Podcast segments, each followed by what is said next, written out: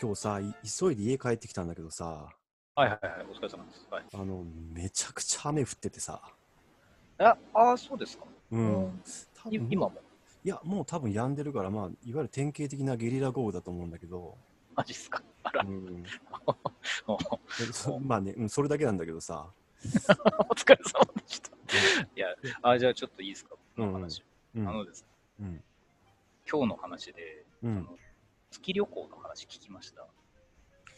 なんかあの、イーロン・マスクがやってるあ、そうです。SX 社だっけ？そうそう。よく、うんよくご存知で。僕うんさっきその話が流れてきたのを見て、うん、うん、いや一通り見ただけなんですけど、うん。これどう思いますか？っていうのをちょっと聞いてみたいことがあったんで、そのままその話をね、ちょっとしようかと思うんですけど、はい、イーロン・マスクってちなみにそんなにめちゃくちゃ有名なんですか？よく名前は聞きますけど。有名なんじゃない？えーっときアメリ企業。かアメリカではすごく有名？日本でもなんか、ちょっとそういうことに興味がある人は知ってるぐらいかな。そうですね。億万長者みたいな感じで、起業家で、うん。投資家でみたいな人で、その人が、あいつだったかな、先週か先々週になんか初めての民間の宇宙飛行士がみたいな話をまず発表して、うん。うん。宇宙飛行する人がっつって、で、なんかツイッターの中で、あれを出してたんですよ、日の丸を。はいはいはい。なんかそれ、俺もツイッターで回ってきたの見た。あ、そうそう。うんいや、それで日本人でしょって話になって、はいはい。でまあそれを見た人たちが好き勝手に予想してたんですけど、うんあの僕もホリエモンみたいな人かうん。ソフトバンクの社長みたいな人とかそういう人がやるのかなとかはいはい。あとはなんかあの芸能人と結婚じゃなくて付き合ってるなんかあの起業家の人いたなとかなんかそういう感じの予想をみんながしてたわけですよ。うんうん。まあね、そしそうだよね。たら、うんそうそう実際にそうであのうんファッションのなんか通販の ZOZO タウンやってるうん前澤さんっていう人が、まあ、はいはい。行くことになって。えーっと、誰で炎上したんだっけ？えー、ゴーリキャやね。あ、そっかそっかそっか。なんかプライベートジェットでワールドカップ見に行ったみたいなので炎上してたんだっけ？そういう話もあありましたっけ？あったかもしれないな。うん。なんかで、そんなに僕その人のこと知らなかったんですけど、うんで、なんかそうやってお金持ってて広告にもなるみたいな人が宇宙旅行するってところまでは予想の範囲だったんで、うん。まあ、あら、いいわねっていうぐらいだったんですけど、その発表内容がですね、うん僕のフォローしてる人たち何人かえらい感動していきなり記事を書いたりした人が何人かいたん。えー、じゃあ結構なんかトピックスなんだね。トピックスなんです。で、その内容ぐらいじゃないんだ。うんうん。いや、そこそこ。あの、不運で終わらなかったんで、なんでと思って見に行ったら、あの、自分がただ月の周りを周回して帰ってくるっていうだけじゃなくて、そのスペースシャトルの中に、なんか、6人だか8人だか、ゲストを招待するって言い出したんですよ。うん。へえ、そうなんだ。前澤さんが。はい。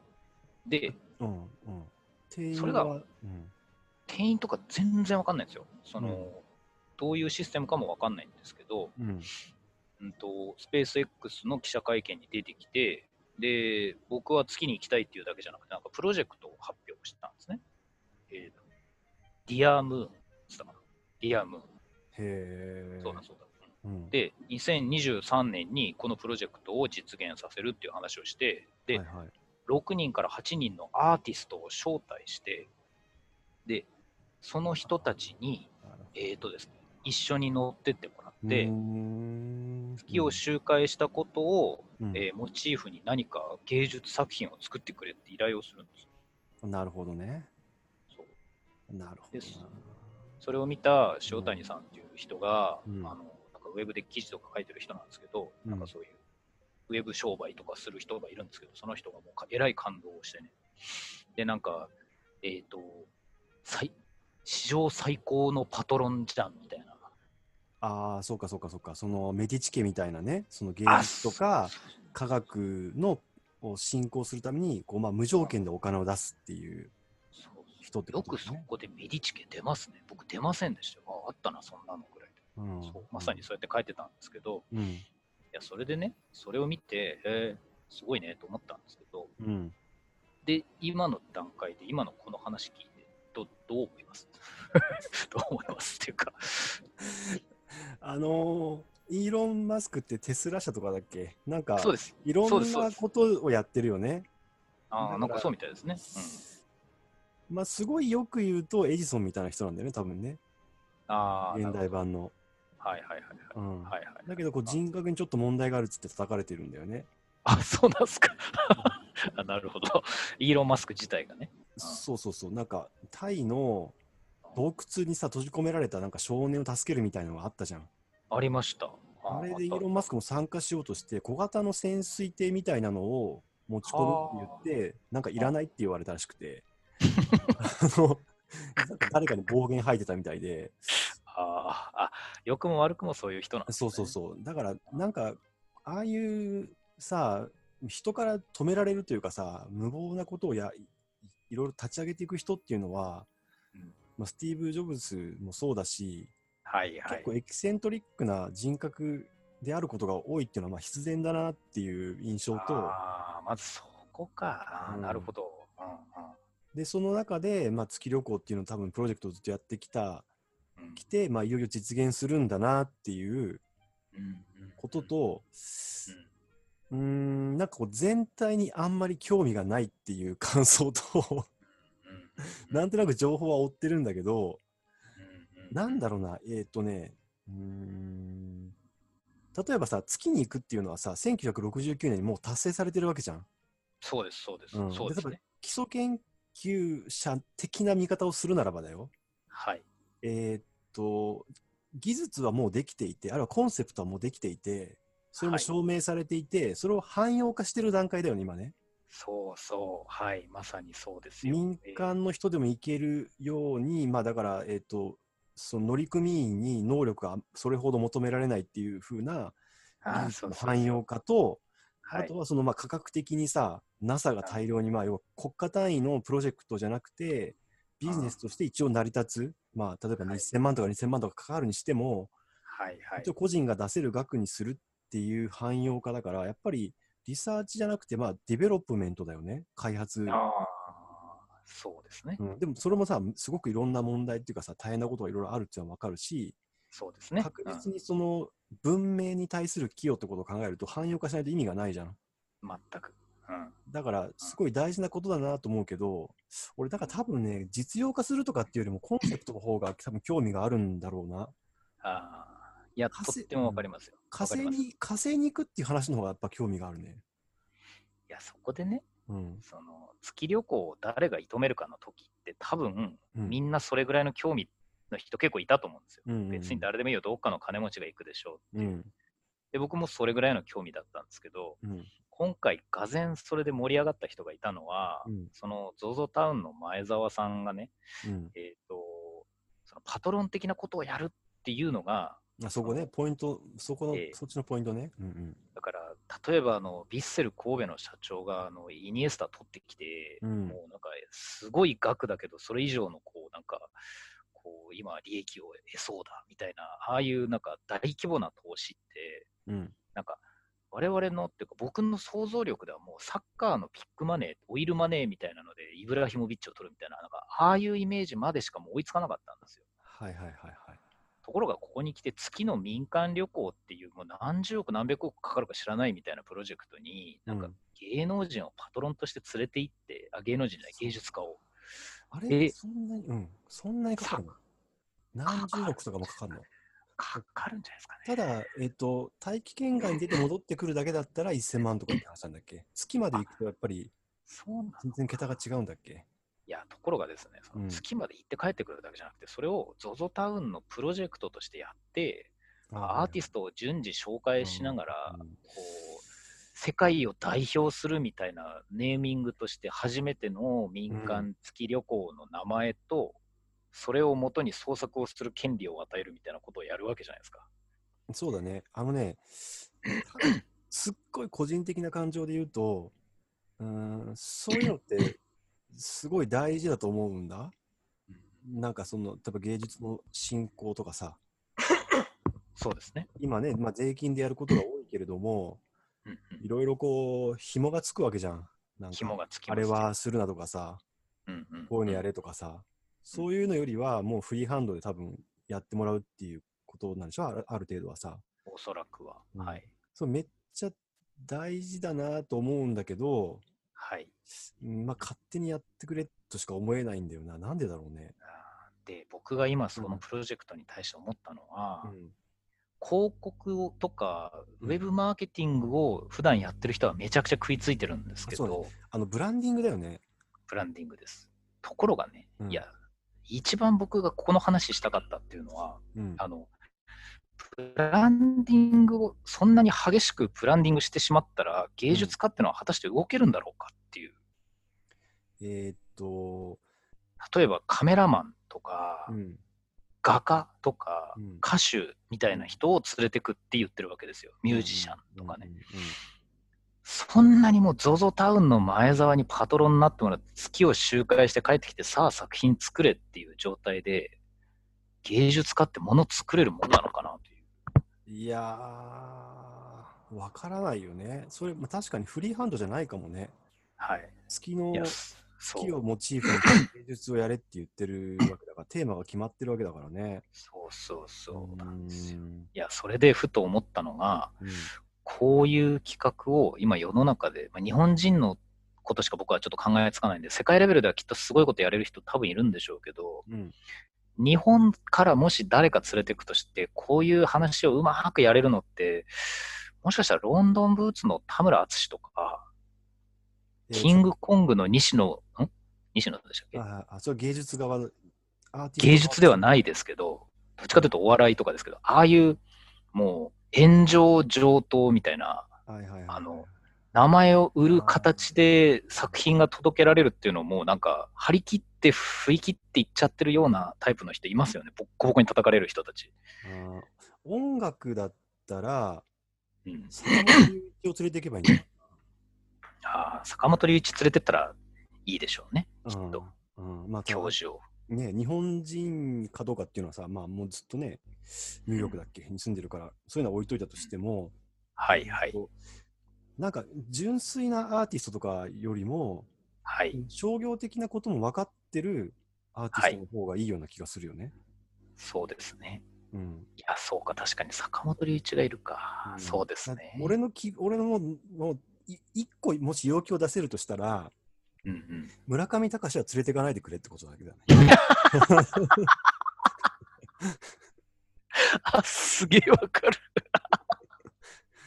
いやうまくやると思うよ。うまくやると思うけど。恨みがあるからね。俺、アニメ好きにやっぱ恨みがあるから、彼にはさ。あの、そういうコメントが聞きたかったんですけどね、まさに。いうんや、例えば、うんその、あの、推尾学をね、うん。連れてったらどうなるとか、なんかそういうニュアンスで僕は考えてたわけですよ、最初は。はいはい。だからわけわからん芸能人で、その面白いもんなんか全然できないけどみたいなのを連れてくイメージしか最初思い浮かばなかったんです。うん。けど言われてみると確かに坂本龍一みたいな日本人で言うならそういうタイプは面白いかもしれないし、うん。あと映画監督とかは一体どういう感情を得るのかなっていうのは確かにちょっと見てみたいところありますよね。映画監督ね。だから映画監督、元から、うん、SF 作品とはいはいはいか撮ってる人を連れていくのか、もう全然関係がない、なんか、えー単館系の映画を描けるような人を連れていくのか。あーいやいや、映画監督なんてそれこそ元から人の金でもうでかいパトロンとともに抑圧されてやってるような人であればあるほど、むしろ慣れてるのかなとか、ちょっと今、新しいことを考え始めましたね。ああ、いや、そうだろうね。だから、うん、やっぱり商業ベースで、うんこう、アートをやってる人の方がいいだろうね。はいはい。いや、そうなると、この ZOZO タウンの前澤っていう人は、これでまず自分の名前が歴史に残るわけですけどうん、確実にう、ん、うん、おそらくは。うん。さあ、誰を連れてったら今後世界にどうやってアピールするかなみたいな人選をどこまでやってこの話乗ったのかなとか、誰がこの企画立てたんだろうなとか、なんかちょっといろいろですね、確かに盛り上がる場所はあるんですよ。そうだね。で、またこれでさ、日本人ばっかり連れてったら、世界的にはダセえなって話になるじゃん、絶対。なりますね。なりますよ。うんねなるでしょう。多分あれじゃないですかうんうん平和の、ノーベル平和賞を取りそうな人を連れてくみたいな。あイメージあ、そういう、そうか、まあそういうのもありだよな。あでもなんかさ、うーん、そうだな。なんかアメリカとかのその世界的な多分トップミュージシャンとかだとさ、ただで招待、ただで招待するから行くかって言われたら、またちょっとさ、別にその人たちも金が払えるじゃん。確かに。確かに。うん別にさ、10億払えとか20億払えとか言ってもさ、トップミュージシャンだと払えちゃうじゃん。払えますね。うん。だから、ねえ、まあ、それでも行く人はいるかもしれないけどね、作品を作れまあでも行って作品作るっていうのは何かしらインピインスピレーションがもらえるから別にまあ、悪い話じゃないのかな。果たして芸術家ってそういうの乗りたいんですかね？いや、あの、一番この話をしたかったのは、現代、こういうパトロン制度っていうのは現代でもあり得るのかっていう。うーん、まあね、その、少なくとも映画とかさ、は、映画そうですよね。そうだね、うん制作法、ん？制作委員会方式だからさ、はい。あむしろね、いろいろこう、注文出されながらやらなきゃダメだっていうところでやってるから、パトロンが一人っていうのはいいかもね。映画、音楽の一部はうんまあいいのか。いやー、絵画とか、うん、でも絵画もパトロンか、結局は。だよな。そうだ。ね。しかも有名になって、ある意味炎上気味に名前を売っていく。果たしてそういう、あーどうすごいな。規模がなんかよくわかんないんですよね。いや、でも実際行くんだね。前澤さんだっけ。みたいなんですけどねうん。ななんかこの僕も今自分で言ってて思いましたけど、そのとりあえず先輩にこのことどう思いますかって聞いてみたかったっていうのが一つあるんですけど、うん。内心喋っててこう、なんかそこはかとなく出てくるこのイラつきは何なんですかね。若干このニュースに対するムカつきがあるのはなんでかなっていう。嫉妬じゃないと思うんだけどな。あ、嫉妬じゃないんだね。うん、なんだろうかな。えっ、ー、とね、前澤さんがはい。宇宙、宇宙に行きたいみたいな願望をずっはいと持ってる人に見えないからじゃないかな。